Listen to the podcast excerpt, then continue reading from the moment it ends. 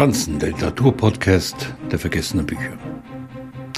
Und dann gibt es ja da William Faulkner, den Nobelpreisträger, den Autor, den unzählige Autoren dazu veranlasste, unbedingt in seine Fußstapfen treten zu wollen, die dann doch etwas zu groß waren, über den es mehr Mythen Anekdoten zu erzählen gibt, als er vermutlich Bücher veröffentlicht hat.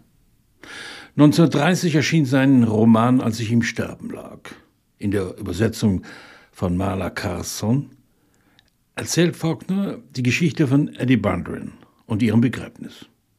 Gerne wird Faulkner neben anderen angeführt, wenn es gilt, die Frage danach zu beantworten, was ist Literatur?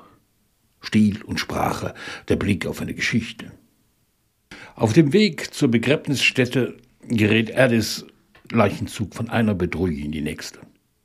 Beim Einsturz einer Brücke geht beinahe der Sarg verloren. Ein verkrüppeltes Bein bricht erneut und selbst die Verstorbenen melden sich zu Wort. Das als Tragikomödie zu bezeichnen ist weit untertrieben. Faulkner folgt nicht der klassischen Zementlinie, ein Protagonist, eine Geschichte. Die Perspektiven fliegen in vielen kurzen Kapiteln durcheinander.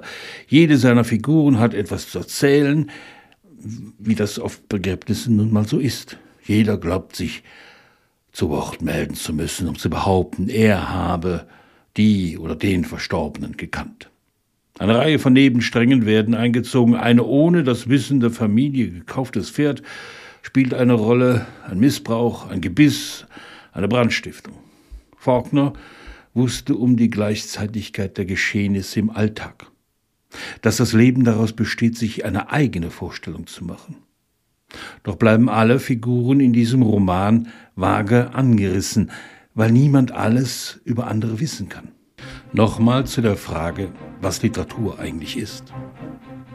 Sie kommt in leichten selbstironischen Tönen auf uns zu, zieht den Anfang und das Ende eines Lebens, wie hier in burlesken Bildern zusammen.